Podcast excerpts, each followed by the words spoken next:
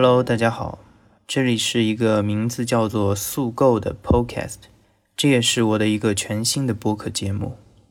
在这个节目当中，我希望大家能够听到当代年轻人我们的困惑、我们的思考和我们生活的方方面面。所以在选题上，我也并不打算对这个播客做某些规划或者规定。话虽如此，但是我还是希望这个播客有它的某种调性，或者说某种内在的支撑它的坚实的东西。其实某种程度上说，这也是我为什么想要做这个播客的原因。那这样一种内在的坚实的价值，我相信大家看了标题也应该有所了解。所以作为这一个播客的第一期节目。我希望和大家一起来聊一聊这个，在很多人眼里可能看似非常不切实际、非常形而上的问题，就是我们是什么，人是什么。对于这个问题的思考，我想说的是，其实它与我们的生活一点也不遥远，甚至我们可以把对人的思考作为一种生活方式。很多人之所以会觉得这个问题特别的不切实际，恰恰是因为这个问题已经有了太多的答案。这些答案当然是先哲们、先人们给我们留下的。就好像发给你一张试卷，试卷上的这一道题，它已经印满了答案。那对很多人来说，可能这一道题目就没有对它进行再思考的必要了。那其实这是非常可惜的，但是我相信，即使你放弃思考它，你也永远逃避不了它，它一定会在某些琐碎的日常时刻里向你袭来。所以在接下来的过程当中，我希望大家能够和我一起再来好好的想一想这个严肃的问题，而我也会从我的角度。来讲述对人的思考是如何影响个人生活，以至于可以成为一种生活方式的。好，那对什么是人的思考，一个非常直接的路径，就是在人和其他动物的比较当中，来凸显人的某种特殊性。那其实我们可以在很多对人这个概念的解答当中。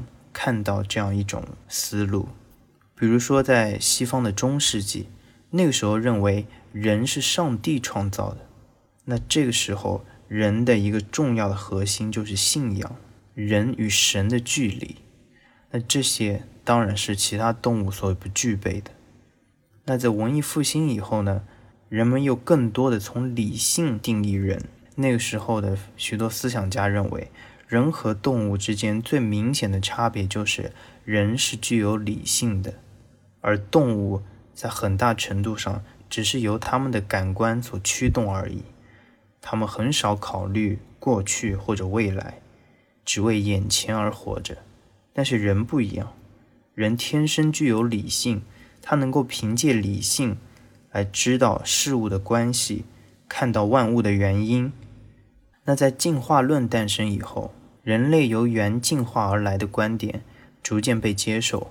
尽管如此，从生物科学的角度上，人们还是在强调人相对其他物种的特殊性。但以上这种对人的思考的角度，并不是今天我想说的。因为当我们拉近与这个问题的距离的时候，当我们想把对人的思考，作为一种生活方式的时候，我们思索的目光不应该聚集在人和动物的区别之上了。我们应该把目光聚焦在人与人的区别之上。换句话说，此时我们更应该关注的是作为个体的人，而不是一种总体意义上的抽象的人。其实，这里可以以大家都熟悉的中学教材作为一个例子来说明。在中学的历史课本上，人的定义是：人是会制造、使用和携带工具的动物。同时呢，政治课本上写了，人是一切社会关系的总和。那当然，这是马克思的观点。但是这两种观点相较而言的话，前者更多的讲的是一种人和动物的区别，人和其他动物的区别，而后者呢，他更关注的是人与人之间的差异。那当我们把对人的思考聚焦到作为个体的人的身上的时候，我们实际上是在强调什么呢？其实我们想要强调的是一种主体性，或者说是一种选择的自由。嗯，其实这一点有一点存在主义的意味啊。那说到这里，我们可以延展出去，稍微提一嘴存在主义。因为并不是所有人都了解存在主义在说什么，可能大家都听说过存在主义，听说过几个名字和几句话，比如说“存在先于本质”。我们刚刚所说的这种选择的自由，其实恰恰和“存在先于本质”是契合的。我们可以稍微介绍一点存在主义哲学的内容，为了方便理解，其实可以以一个。手工制品的例子来给大家说明。那对于手工制品来说，本质和存在的关系是本质先于存在。为什么这样说呢？所谓的手工制品的本质先于存在，意思就是说，我们必须先从概念上知道这个手工制品这个产品是什么，用处是什么，然后我们才能生产这个东西。但是存在主义哲学说的存在先于本质，恰恰相反。也就是说，对于人而言，人在被任何的概念所规定之前就已经存在了。人他是先存在，然后再对自己进行规定。那其实这就是在强调一种个人的选择，因为正是通过你的选择。才规定了，才定义了你是怎样一个人。那强调这一点，强调这一种主体性，强调这样一种选择的自由，我觉得是非常重要的，而且也特别具有现实意义。因为我觉得我们这个时代有太多的集体叙事了，而且在很多时候，这样一种集体叙事。在抹杀了个体之间的差异的同时，它并没有使这个世界变得更好，而且意识到人的这种主体性，它也可以让你以一种超越性的心态，意识到人生有其他的可能性，并不一定要被某些约定俗成、某些既有的道路所束缚。当然，我们也要意识到。这样一种自由的选择，它也是有另外一面的。那自由选择的另一面，其实就是承担责任。我们不光光要对自己负责，也要对他人负责。因为我们自己的个人的选择，不光光会影响自己，同时也涉及到了他人。所以，强调自由选择，其实也是在强调对自己的人生承担责任。所以，这也是为什么有人会说，自由并不仅仅意味着权利，在很多时候，它也意味着责任。好，那我们现在已经明确了，我们对于人的思考应该着眼于作为个体的人，人的主体性和选择的自由这一点之上。那接下来我就来谈一谈，如何把这种思考以各种不同的切面。介入到具体的日常生活当中。那其实这里我们首先要做的仍然是选择。我们要去选择那些前人留下的关于人的答案。如果你是一个马克思主义者，你相信马克思所说的“人是一切社会关系的总和”，人是社会的动物，那你在生活中需要关注的。一定就是作为个体的你，应该如何介入社会？一个非常明显的答案就是劳动，或者说工作。因为其实马克思在说人是一切社会关系的总和的时候，他这里的社会关系，其实很大程度上也是建立在生产关系之上的。所以在这个意义上来说，你介入社会的一个非常重要的途径就是劳动、工作。所以你可以说，你的职业选择在很大程度上规定了你是怎样一个人。我相信这可能也是很多人所认同的。但是我们仔细想一想，除了工作以外，除了劳动以外，还有其他介入社会的途径吗？当然有，一个更明显，但是在当下。特别是在我们国家，常常被遮蔽掉的一个途径是参与政治。其实说到这里，我相信一定有人听到过这样一种说法：政治和我们普通人是没有什么关系的，或者说类似于上层自有他的智慧，普通人是不明白的。那我想说的其实是参与政治。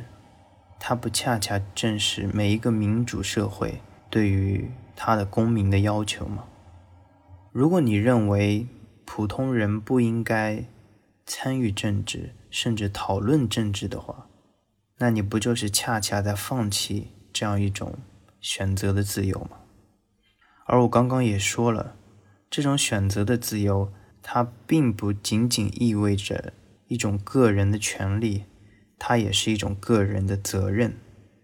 其实这也可以说明为什么很多人被剥夺了一些选择的自由的时候，他自己并没有觉得有什么损失。因为其实很多时候，你不仅仅是在被剥夺权利，同时你也被豁免了责任。好，那我们再回溯一下，如果你不认同马克思所说的，人是一切社会关系的总和。你觉得人有其他的定义？比如说，一些知识分子可能觉得，人是由他所获得的人类精神财富所决定的。那这样一种人类的精神财富，或者说所谓的知识，可能是由你接受的教育、所学的专业、看过的书、看过的影像。听过的歌、听过的播客等等来构成的。所以说，这也解释了有些人在交新朋友的时候，通过交换歌单、交换书单、嗯，分享最近看过的电影等等，来确认对方是不是和自己是同一类人。因为在他们看来，这些精神产品在很大程度上。决定了一个人，所以在这个意义上来说，如果你想要拥有一个良好的人生，你在生活当中需要一直保持一种学习的态度，让自己处于一种摄入的状态。不管是看书也好，听歌也好，看电影也好，这些都是构建你精神世界的不同途径。当然啊，由于人类社会发展到现在。已经积累了太多的知识和智慧，所以以一个人的生命这样短短的时间跨度来说，它是不可能穷尽所有的人类精神财富的。所以这里面选择就显得尤为重要了。那说到这里，可能大家听到的都是我一直在强调的选择的多样性，但是我需要。提醒大家的一点是，我并不是在认同很多后现代主义者把多元化作为一种最高的价值。我认为在这些选择当中，仍然是有所谓的高下之分的。那这样的一种高下之分，其实是建立在某种坚实的价值排序之上的。而这种价值判断，它是在。历史和时间当中逐渐形成的。如果你认为这些人生的选择没有高下之分的话，那你就走向了彻底的相对主义，或者说一种当下的所谓的犬儒主义。我认为这是危险的，也是我不赞同的。好，那我们再把视线拉回来，拉回到我们对人的思考上，有没有一些更加轻松、更加世俗化的视角呢？当然是有的。比如说，有人会觉得人是由他所消费的事物所决定的，而这显然也是资本主义商业社会下人的一个重要特征。说到消费，提到消费主义这个词，我想可能这几年大家都在批判它、反思它。这当然没有错，消费主义确实在很多时候都需要我们以一种警惕、审慎的态度来看待它。但与此同时，我们需要看到的是，当下人类社会的诸多发展、进步、变革。不恰恰都是因为消费所带来的吗？经济的发展在很大程度上不同样也是依赖于消费吗？所以，消费主义对人的改造，并不一定是一种所谓的异化，它也可能是新的时代下一种对人的新的规定。况且，在消费当中，不仅仅只有肤浅的交易，它也包含了很多个人的。审美、品味、兴趣等等，商业社会的发展给消费带来了极大丰富的选择。在这些选择当中，我们同样可以看到一些人的价值倾向。所以，在这个意义上来说，人是由他所消费的事物所规定，我觉得是站得住脚的。那说到这里，我想给大家抛出一个问题。如果有人觉得人是由他所赚的钱所决定的，大家觉得这样一种看待人的观点怎么样？我给大家几秒钟思考一下这个问题。好，那我继续说：如果你认为人是由他赚的钱所决定的，那对于你而言，你的生活只存在唯一的选择，就是多赚钱。因为在赚钱这件事情上，你能选的就只有多赚钱而已。那很显然，这看起来就不那么合乎我们一直所强调的以选择的自由作为思考人的出发点。那可能有人就要问了：刚刚我们不是在说以消费来规定人是一个可以成立的观点？那消费不就是要用钱来完成吗？那为什么用赚钱来规定人，就看起来不是一个那么好的角度了呢？其实答案我刚刚已经说了，就在“选择的自由”这四个字当中。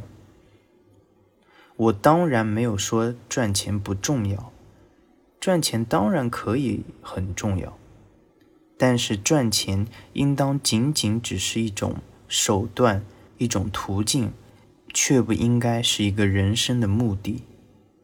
因为一旦你把赚钱当做人生的目的的话，你唯一的选择就只有多赚钱。但当你把赚钱作为一种手段用于消费或者其他，这当中是存在非常丰富的选择的。我相信大家应该已经能够听出其中所蕴含的巨大差异。好，我们总结一下。我刚刚所说的人是社会的动物，人所获取的精神财富，人的消费，这些都是能够成立的对人的思考的角度，也是对人是什么这个问题的一些答案。